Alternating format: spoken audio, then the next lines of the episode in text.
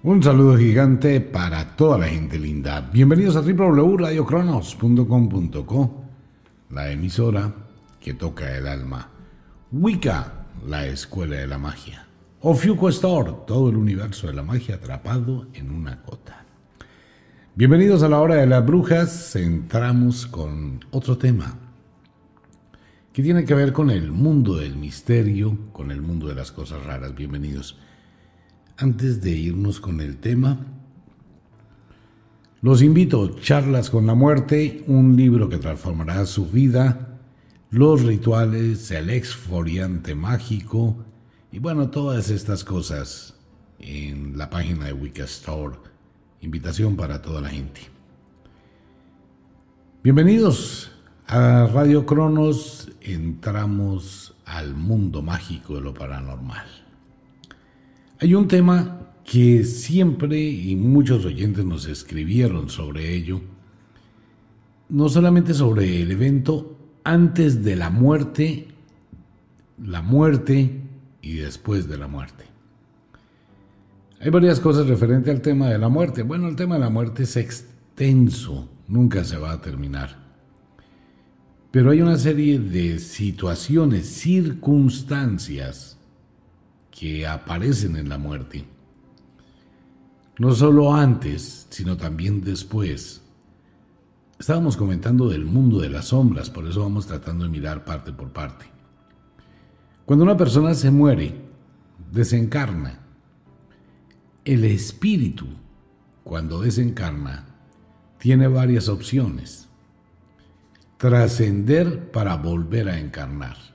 Vamos con la primera opción trascender para volver a encarnar. El shock inicial es como un apagón, es como cerrar los ojos y entrar a un profundo sueño y luego despertar en un estado de conciencia totalmente distinto. Ahí es donde los tanatonautas, tanatonautas son viajeros de la muerte, ya hemos hablado de ese tema,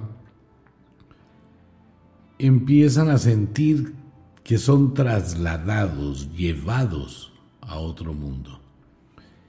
No están físicamente, porque su cuerpo es un cadáver que quedó aquí atrapado en este mundo, atrapado en este plano físico y aquí se queda. Pero el espíritu no, el espíritu avanza. Pasa una serie de procesos, eh, una serie de evaluaciones. Allá no hay ningún Dios, Dios no existe. No hay un diablo, no hay un cielo, no hay un infierno. Simplemente está usted solo con la muerte.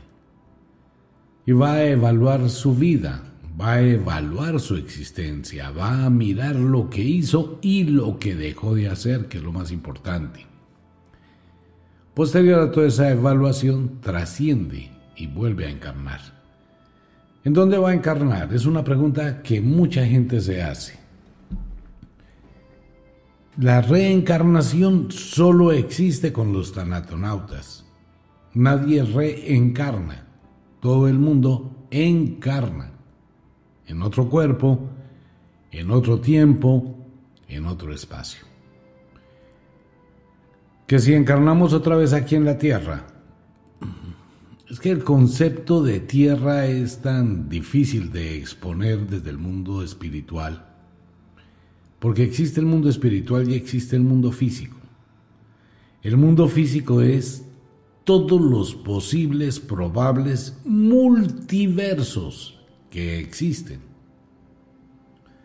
Entonces van a existir muchísimos planetas parecidos a la Tierra, con muchísimas criaturas diferentes totalmente al ser humano, o parecidos al ser humano normalmente es muy similar en todo el universo. El principio de la vida tiene la misma base, el mismo origen y da como resultado seres muy similares. Se puede encarnar en cualquiera de ellos. Al llegar a la otra vida, el tiempo, desde el punto de vista terrenal, entre el momento en que una persona muere, fallece, y el tiempo en que encarna no existe. Para el que se queda aquí haciendo el velorio, haciendo el entierro, eh, tres horas, una hora después, probablemente unas cinco horas. Ese espíritu ya encarnó. ¿En dónde? En muchísimos mundos o aquí mismo. ¿Puede una persona encarnar cerca de la familia que acaba de abandonar? Sí, todas las posibilidades están abiertas. No se puede concebir que la Tierra es el único planeta donde se desarrolla la vida. Y en cualquier planeta donde se desarrolla la vida se puede encarnar. ¿Por qué? Porque el espíritu lo llena todo. Y para el espíritu no existe el tiempo ni el espacio. Ahora, ¿qué ocurre con ello? El proceso de la vida, nuestra existencia, es supremamente temporal, limitada, muy pequeña, muy frágil. Porque el ser humano que máximo puede llegar a vivir son 80, 85 años. Y entre la eternidad de los dos universos, en la vida más allá de la muerte y en la eternidad física del espacio-tiempo, esas dos eternidades, 80 años son absolutamente nada. Pero usted tiene la oportunidad que al estar vivo puede liberar de sí mismo un increíble conocimiento, es uno de los temas de la muerte que muy poca gente comprende. La gente piensa siempre en la muerte como el evento macabro, como el fin, pero no hay tal fin. Entonces tenemos una comprensión de la muerte exageradamente pobre, que no corresponde con la realidad. Ok, esa persona o ese ser o esa entidad o ese espíritu trasciende y encarna. Esa es una vía. Segunda vía, queda atrapado en este mundo y atrapado en el instante en que muere y queda atrapado en este espacio-tiempo y se convierte en un fantasma. Que si se puede liberar, bueno, todo depende por qué quedó atrapado. Hay personas que antes de morir están aferradas, tienen muchos lazos mentales, espirituales, con otra persona, con un lugar, con un tesoro. Y en el momento de la muerte el espíritu se fragmenta, se rompe. y se produce ese trancón, queda aquí, queda allá, y empieza a vivir un verdadero drama. Y tiene la tercera oportunidad o la tercera alternativa en el mundo de la muerte no existe el infierno, pero sí existen las sombras. Cuando una persona hace una autovaloración de su vida y empieza a mirar lo que hizo, el daño que uno le causa a otra persona en la vida, quitarle la vida, eso es propiedad de la muerte. Jugar con los sentimientos, robar, estafar, mentir, engañar, todo eso lo va a ver después de que usted se muera. Absolutamente todo. Va a mirar lo que hizo en público, lo que hizo en oculto, lo que hizo en privado. Usted se va a calificar porque no hay jueces en el más allá. Usted es su propio juez. Y va a definir cómo vibra si usted mató a alguien, va a asumir esa energía y el dolor que causó para usted. Si usted generó daño, va a asumir para usted el daño generado. Entonces su encarnación va a empezar a vibrar hacia el lado oscuro. Hay gente que la vida que vuelve a tener es una vida supremamente difícil. ¿Por qué? Digamos, el karma es una forma de exponerlo. Porque usted ha vivido situaciones, ha generado muchísima energía en contra y usted va a asumir esa energía para usted. Entonces va a tener una vida de sombras o simplemente puede ser relegado y difícilmente vuelve a encarnar, excepto cuando se presente la oportunidad de encarnar en un cuerpo, en un mundo, en un tiempo, en un espacio, donde va a generar, digámoslo de esta forma, una purificación de su espíritu, teniendo una oportunidad para cambiar. Ese es un tema muy complejo, muy complicado, muy difícil. El tema que hay más allá de la muerte.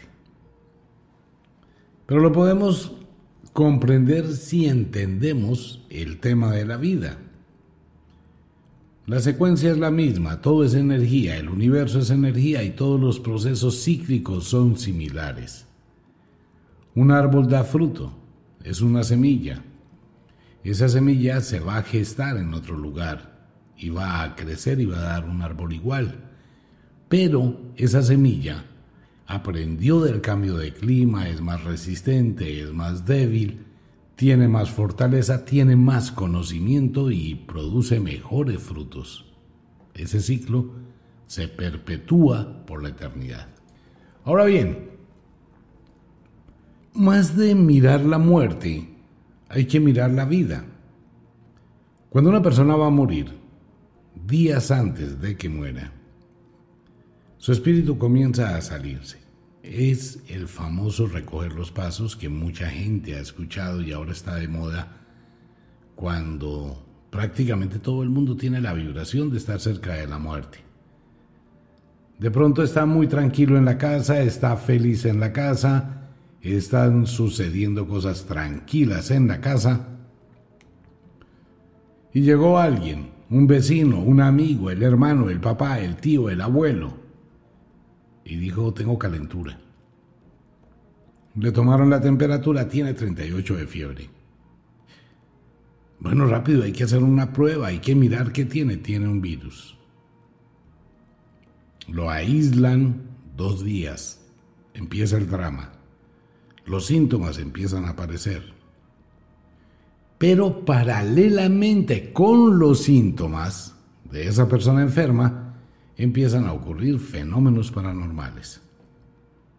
La gente empieza a tener sueños, la gente empieza a sentir el abrazo de la muerte, sombras en la noche, empiezan a percibir que hay algo raro, llegan determinados insectos, determinadas aves, se produce una serie de sensaciones, de pronto empieza a llamar gente desde lejos, no, es que me soñé con fulanito, ¿cómo está? Está enfermo. Ah, es que me soñé con fulanito, está enfermo. Mire, es que anoche me asustaron. Sentí que algo me abrazaba. El abrazo de la muerte es una parálisis que se le produce o siente una persona cuando se rompe la energía de comunicación. Y la otra persona está ahí enferma y está recogiendo los pasos. En todos los sitios donde él o ella haya habitado, está absorbiendo esa energía que quedó allí. Por eso la sienten, se siente el momento del desprendimiento antes de que se muera. Tenemos el segundo día del contagio, vamos para el tercer día. Empieza a complicarse la situación y la persona empieza a enfermarse. Hacia el final del tercer día hay que llevarla al hospital. Usted la llevó al hospital Llegó a la puerta del hospital, la llevan hacia una UCI, allá no puede entrar, no la puede acompañar, no puede hacer nada más. Ahí se acabó la historia. A los tres, dos días, cuatro días, cinco días, timbra el teléfono a la una de la mañana y le van a decir que el paciente falleció. Entonces viene toda esa cantidad de eventos a los cuales no hemos aprendido a manejar. Vienen los golpes de pecho, viene el arrepentimiento de los que quedan vivos. A la muerte no le importa la forma en que muera una persona, le importa el fin. Pero los que quedan vivos empiezan a sentir una cantidad de cosas, empiezan a sentir la ausencia, y esta ausencia va acompañada con los fenómenos post-mortem, sueños, cuando se habla con los muertos, su presencia, que es el eco psíquico que queda, la energía que queda, objetos que se mueven, sensaciones, olores, aromas, y empiezan a pasar una cantidad de fenómenos increíbles. Fenómenos que en algunas ocasiones se van disolviendo con el tiempo, pero en otras pueden quedar atrapados aquí. Aquí pasa una cosa muy curiosa. Nosotros tenemos dos clases de energía. Las dos se liberan en la muerte. Nuestra energía espiritual que está anidada dentro del cuerpo. Usted no es usted, amigo mío. Usted no es un cuerpo. Usted habita ese cuerpo, pero no es el cuerpo. Su mente no es un sistema neuronal de su cerebro. Su mente, su conciencia es una energía que está dentro de su cuerpo. Ok, su presencia en esta tierra va dejando un eco. Si usted vive en una casa durante muchos años, allí queda un eco. Si usted se va para alguna parte, allá queda el eco el eco de su presencia en la tierra va a quedar por muchísimo tiempo, tal vez para siempre. Ese eco es otra energía, se llama la energía psíquica. Y ese eco es el que produce muchísimos de los fenómenos que hoy conocemos dentro de lo paranormal, como la mediunidad, hay personas que tienen la capacidad de conectarse con ese eco psíquico, digamos como un archivo, que si tiene que ver con el concepto del archivo akáshico o este tipo de cosas, probablemente la energía no se desintegra, no desaparece, pero queda atrapada como una vibración. Si esta energía es muy poderosa, la energía o el eco que deja, pues esta energía se va a sentir y se va a percibir. Pero no tiene nada que ver con la energía del espíritu. Esta es una energía de conciencia que usted deja en la medida que va viviendo. Que tiene conocimiento de usted y que tiene todo de usted. Pero no es usted, es su eco. Digamos que usted se coloca un perfume, va a un lugar, usted sale del lugar, pero se queda el perfume. Más o menos es la idea se queda ese vaho de su presencia. Ese eco psíquico puede fortalecerse, tomar vida y actuar en un determinado lugar. Es lo que pasa con la huaca, son los tesoros enterrados. Quien entierra un tesoro es porque lo quiere, lo codicia, quiere cuidarlo. Está pensando todo el día en el tesoro. Está irradiando una cantidad de energía de protección. Cuando esa persona se muere, su espíritu abandona este plano, pero su energía de protección quedó allí. Y toma vida y se alimenta del terror, del miedo, de la desorientación de quienes van a tratar de sacar la huaca. Por eso producen eh, fenómenos muy extraños, los entierros brillan precisamente para atraer la atención y cuando llegan las personas allí, la huaca entrega a partes, atrae la energía de la cual se alimenta y de la cual se fortalece. Es la energía psíquica.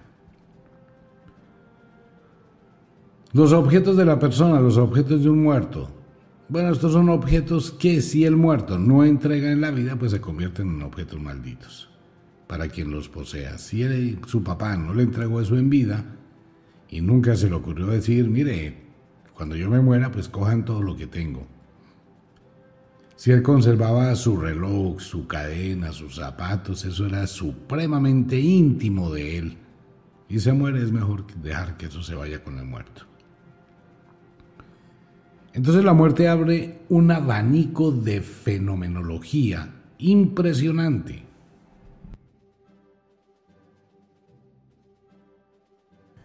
Es probablemente el evento instantáneo más dramático que puede vivir un ser humano si no está preparado para ello.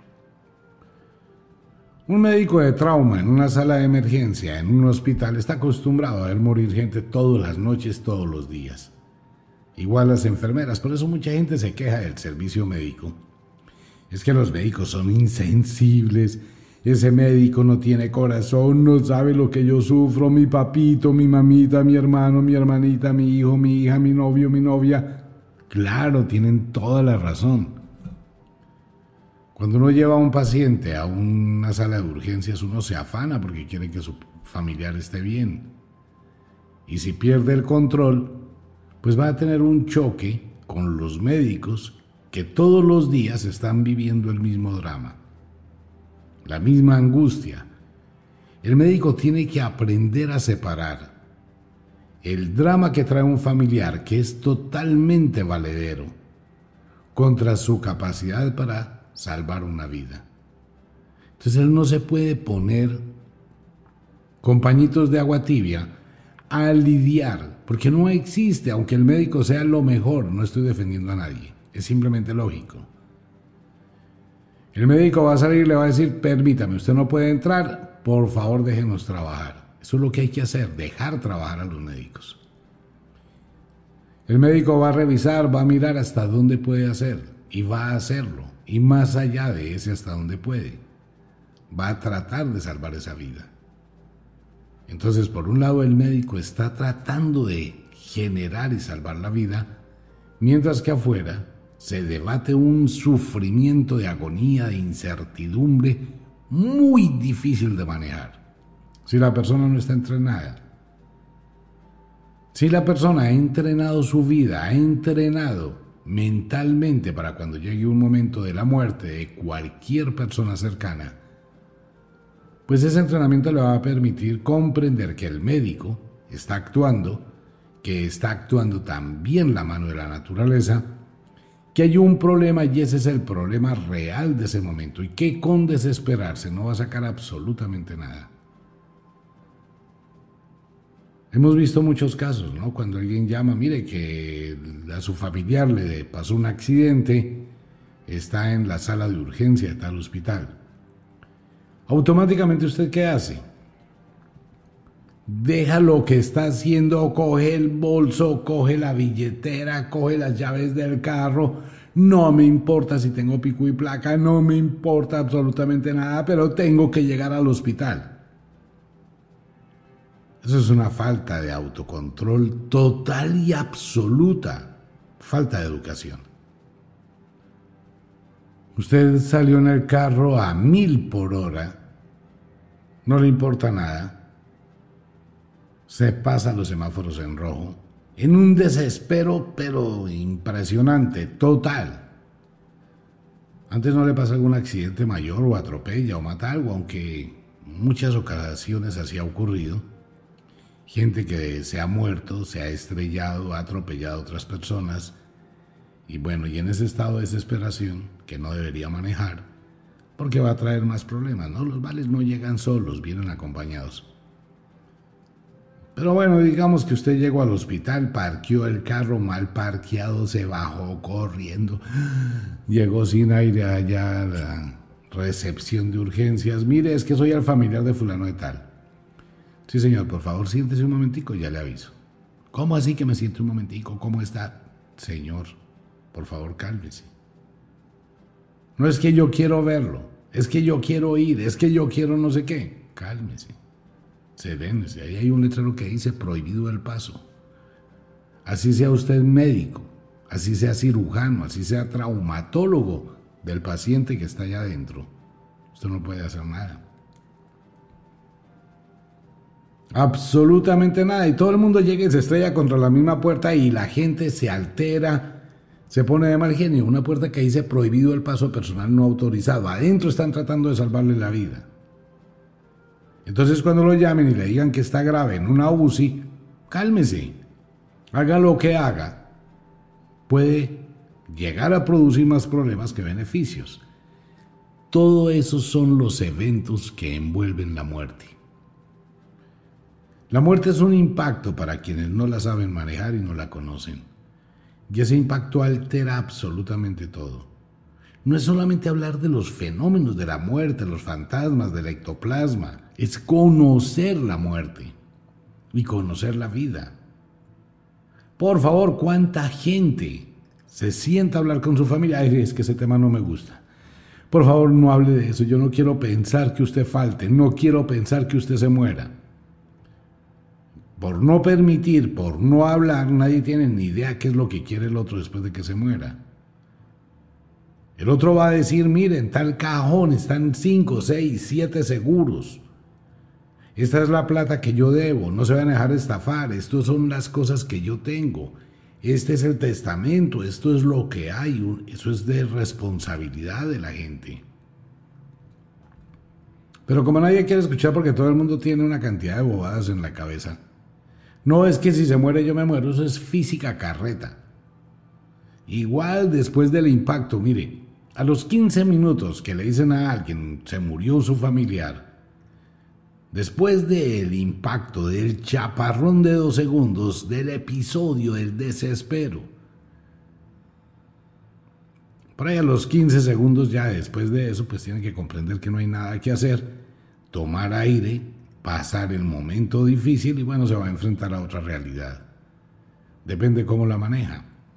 Entonces no podemos ver la muerte como un elemento macabro, sino todo lo que rodea a la muerte, antes de la muerte, en la muerte y después de la muerte, dentro del mundo paranormal y dentro del mundo físico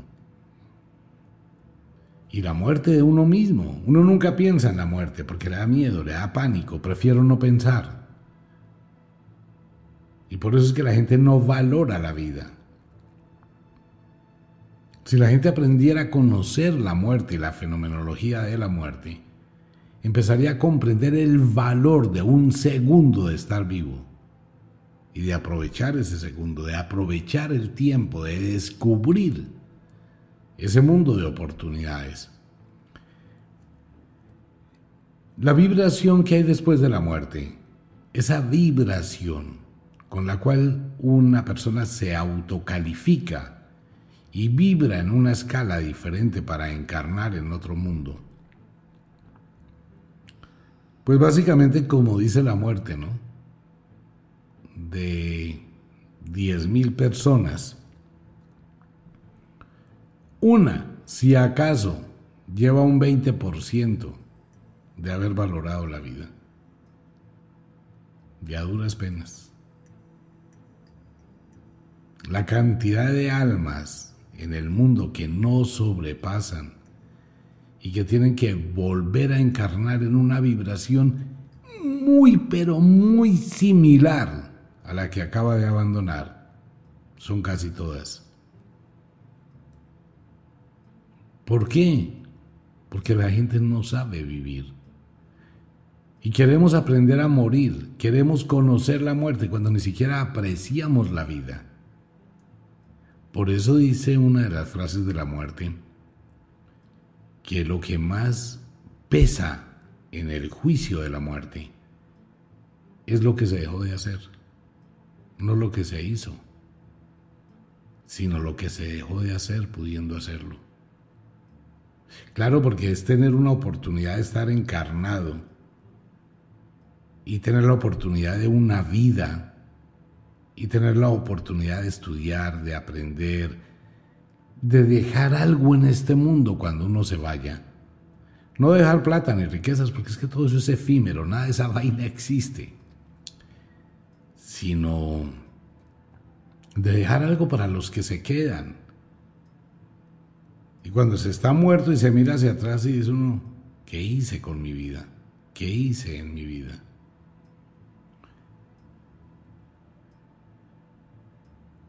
Cada dicha contaba varias historias, ¿no? De aquel hombre que le dijo a aquella persona, entra y toma lo que necesites. Bueno, la voy a volver a contar rápidamente para los oyentes que están en sintonía. Dice cada dicha que un día llegó un hombre donde un mago, este gran mago, este maestro, cuidaba una montaña y vivía lleno de trapos, lleno de ropa vieja, unas sandalias rotas, una litera, no tenía nada, barbas muy largas, muy anciano. Entonces es, él cuida el templo del tesoro. Y ayudaba a mucha gente. Entonces llegó un hombre que era carpintero, que había perdido absolutamente todo, sus bienes, su familia, eso que pasa en la vida de vez en cuando, que poda la vida y le quita todo lo que uno posea. Y queda sin nada. Este hombre fue a pedirle ayuda. Oh, buen maestro, me dijeron que tú puedes ayudarme. ¿Qué quieres? Necesito algo para volver a empezar. Soy carpintero Perdí mi taller, perdí todo. No tengo cómo volver a empezar un tallercito de carpintería. Ok, camina conmigo. Se fue el anciano con el hombre y llegaron a una especie de tierra movediza, en la cual había nueve piedras. Y el hombre le dijo, el anciano le dijo al hombre, pasa y llega allá al frente de la montaña cuando la montaña se abra, entra y toma lo que necesitas. Pero recuerda, las piedras de la arena movediza solo pueden soportar tu peso. Se lo dijo textualmente. ¿Lo entendiste? Sí, maestro, lo entendí. Ve. Cuando el hombre atravesó las piedras, el maestro hizo un ademán con el bastón y se abrió la montaña. ¡Wow! Un tesoro impresionante, una vaina descomunal. No existen palabras para decir qué tan grande era esa caverna. No se podía ver al fondo. Todo repleto de joyas, tesoros, todo tirado. Así como si alguien hubiese cogido a baldados ese tesoro y lo hubiese tirado. Por donde usted caminara, joyas, diademas, pulseras, rubíes, figuras, estatuas, esculturas, todo. Entonces este hombre empezó a mirar y quedó hipnotizado por tal belleza. Se quitó la camisa, le amarró las mangas, y empezó a llenar la camisa de oro, de joyas, de riquezas. Pensó que podía un poco más, se quitó los pantalones, amarró las botas del pantalón, empezó a llenar las piernas del pantalón con joyas, oros y riquezas. Y con el cinturón amarró la boquita. Entonces salió en calzoncillos de la caverna, haciendo malabares por el peso que llevaba sobre sus hombros. El anciano lo miraba. No dijo nada el anciano. Solo lo miraba. Y el hombre empezó a caminar por las piedras y las piedras empezaron a hundirse. Logró caminar sobre cuatro piedras y se le cayó la camisa con el tesoro. Ni siquiera intentó recogerla haciendo malabares para no perder el equilibrio se quedó con el pantalón lleno de joyas. Siguió caminando entre las piedras y le faltaban dos para llegar, cuando se cayó. Y luche por tener el pantalón con las joyas. Le dijo al buen hombre, al mago, Maestro, ayúdame, no me dejes hundir. El mago lo miró así despectivamente y le dijo, Suelta el oro y salva la vida. Y el otro allá entre la arena movediza sin saber qué hacer, ya no pudo sostener y soltó el tesoro. Salió embarrado hasta la coronilla y salió a pelear con el maestro. Lo empezó a insultar, a tratar mal, a ser grosero, ¿por qué no me ayudó? ¿Cómo permites que se pierda tanto tesoro? El maestro le dijo, mira, los tesoros no existen sino para quien los codicia. Si tú vas a entregarle un rubí a un niño por su balón que tanto ama y es el recuerdo del abuelo, el niño despreciará el rubí porque es inocente. El tesoro solo existe para aquel que quiere codiciar, pero tú tienes un tesoro más valioso, tu conocimiento. Dijiste que eres un buen carpintero. Sí, lo soy. Él estaba de mal genio. Entonces el anciano le dijo, mi bastón es muy viejo y está dañado. Te voy a invitar para que construyas uno parecido. Ingresa por acá. Y dentro de la caverna pues existía una piedra cualquiera. Y el mago tocó la piedra y apareció un taller de carpintería con absolutamente todas las herramientas. Y el carpintero dijo, uy, ¿qué es esto? Y le entregó un pedazo de madera y le dijo, ahí está, quiero ver tu trabajo. El carpintero se puso toda la noche, talla, arregle, lime, pule, corta, empalme, talle, vuelva a empalmar, no sé qué es y sé cuándo, y trabajó todo el tiempo en calzoncillos y embarrado. Toda la noche, todo el día, toda la noche, todo el día, toda la noche sin parar. Hizo una obra de arte del bordón.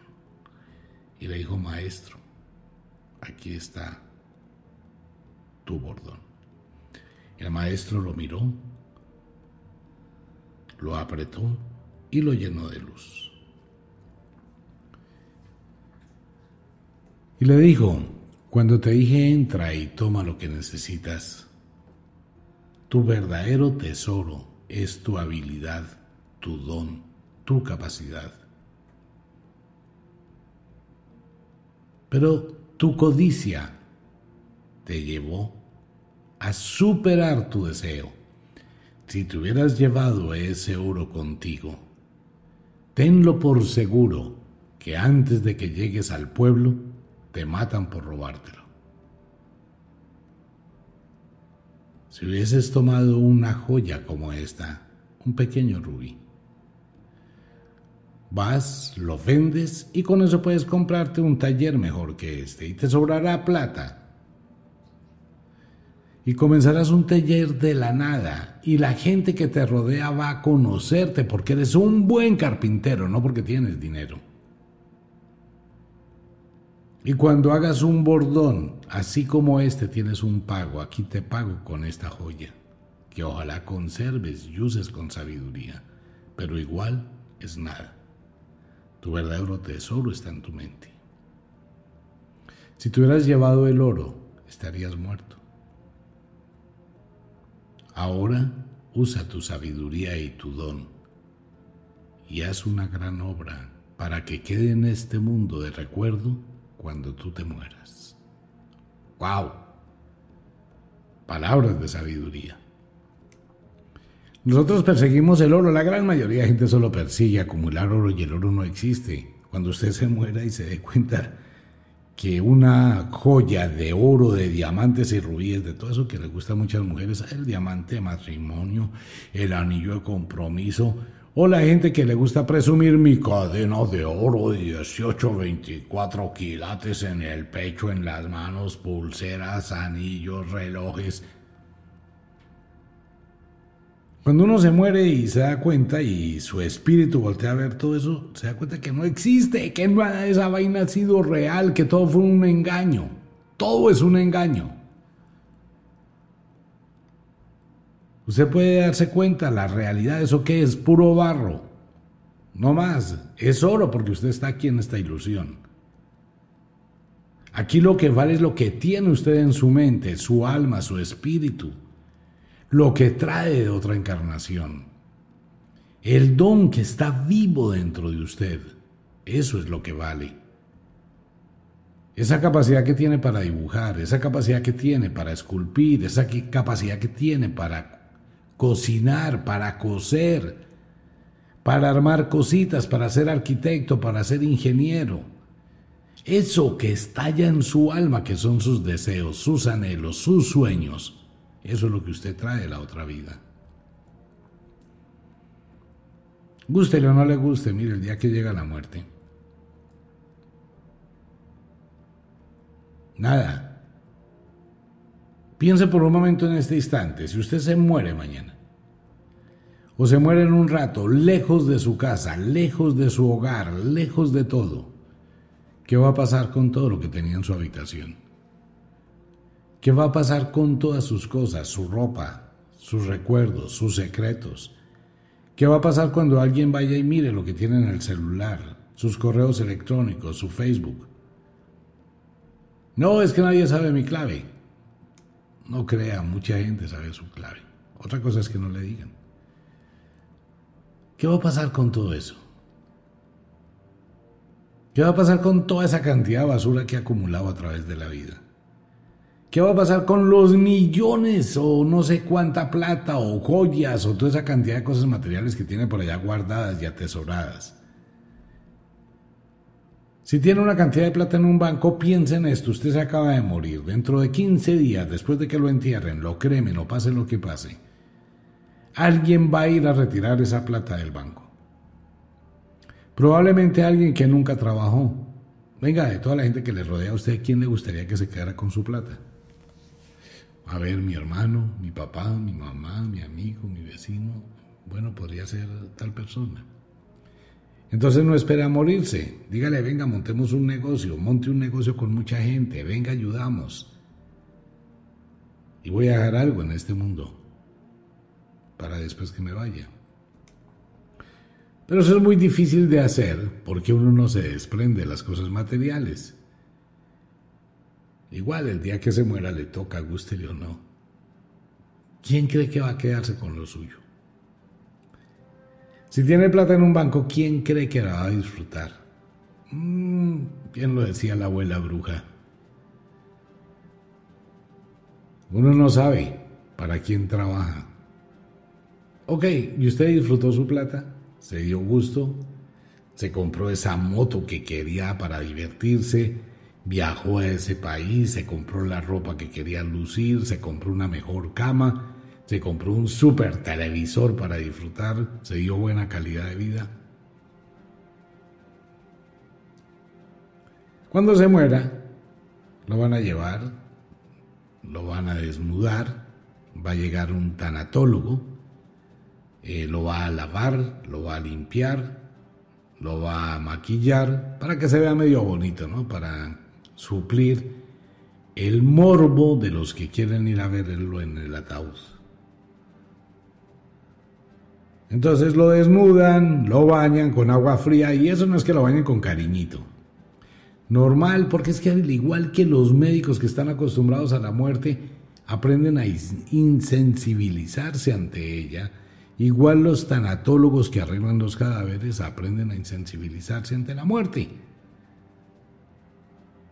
Y usted se murió, lo arreglaron, lo pusieron bonito ahí por un ratico y ya, punto, llegó el famoso velorio, llegó el cura a robar a la familia cantándole y que le dé el Señor la luz perpetua y no sé qué más y páguele la misa.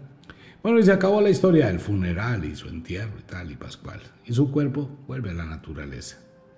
No es bonito ver al cuerpo volver a la naturaleza, pero es espectacular la naturaleza para volver a transformar el cuerpo.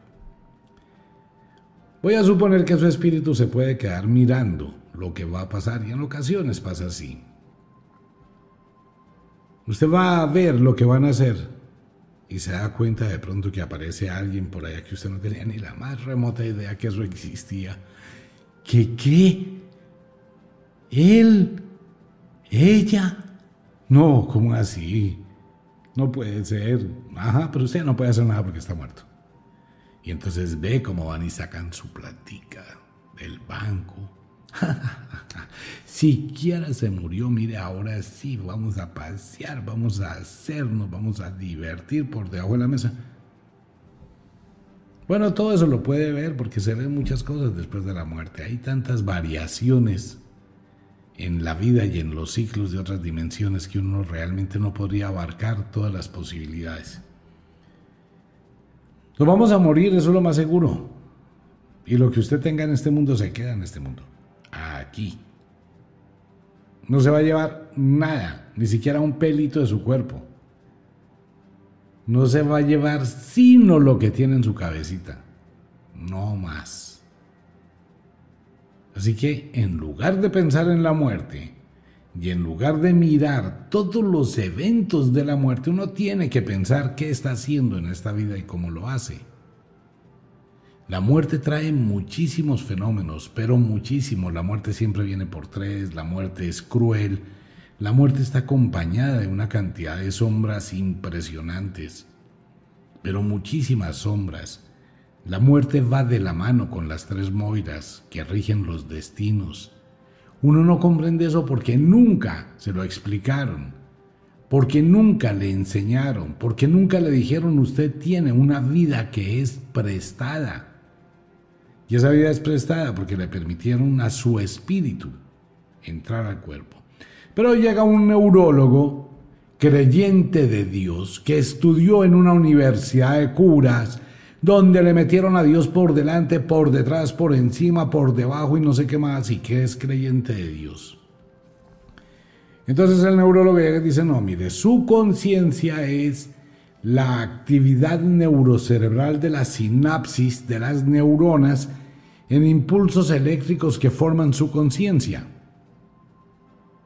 Y todos los fenómenos extracorpóreos que narran los muertos que vuelven a la vida, eso es un fenómeno de las neuronas porque solo Dios, un neurólogo que tenga concepciones religiosas ya no sirve como profesional.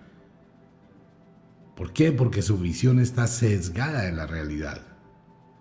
Va a tratar de darle una explicación a la muerte y la muerte no tiene explicaciones. Pero tiene muchos fenómenos los espíritus encarnan en los cuerpos. El cerebro de todo el mundo, hombres, mujeres, en el ser humano, los cerebros son todos exactamente la misma vaina.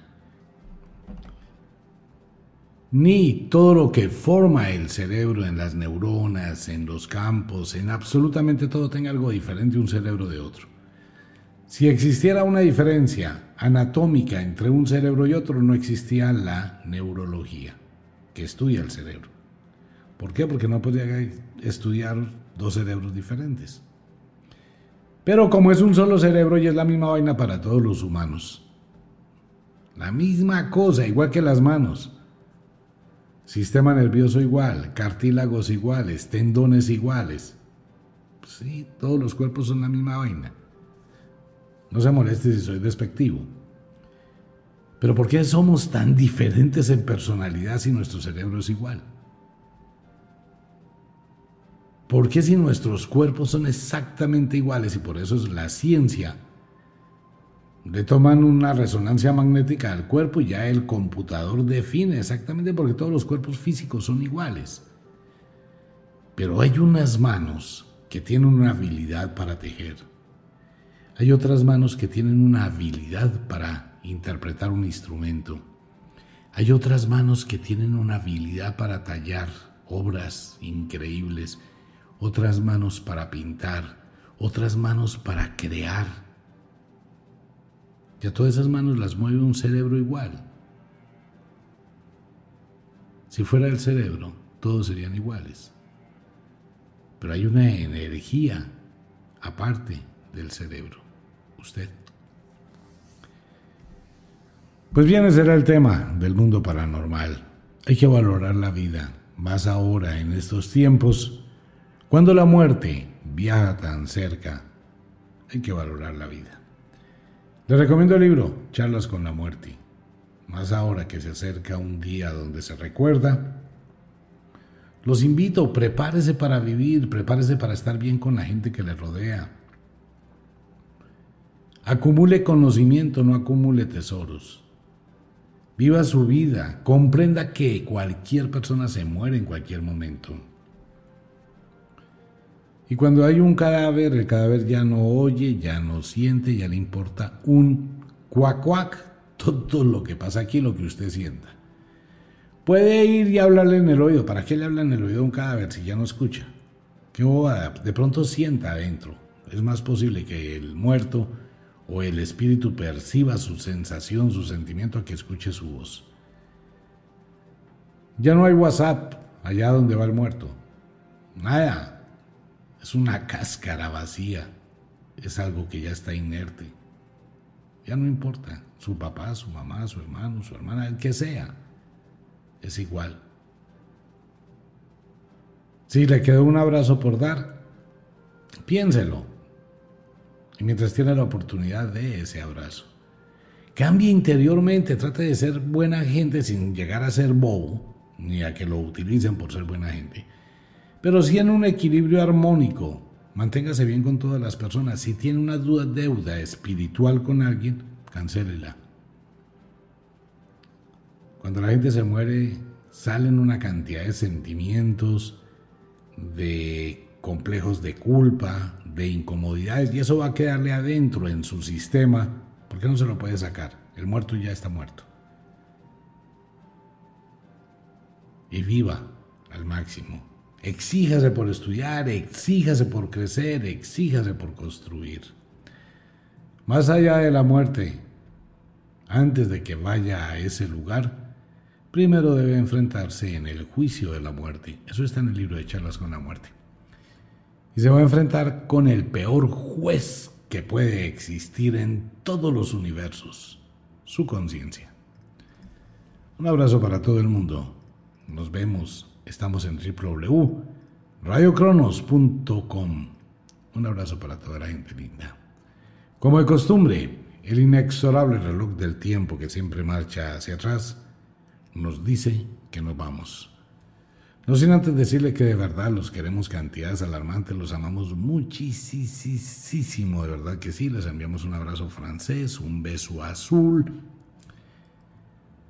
Y que pase una buena noche, si es de noche, pase una excelente noche, duerma, descanse, mañana tiene otro día para vivirlo plenamente. Si es de día, viva el día al máximo, aproveche cada segundo de esta existencia Descubra lo maravilloso de estar vivo. No corra, no se afane. Vaya despacio. Disfrute cada una de las pequeñas cosas. Y recuerde que usted está en este mundo no es para acumular una cantidad de riquezas para que otros disfruten. Usted está en este mundo para liberar el conocimiento que ya está dentro de su alma. Nos vemos. Chao.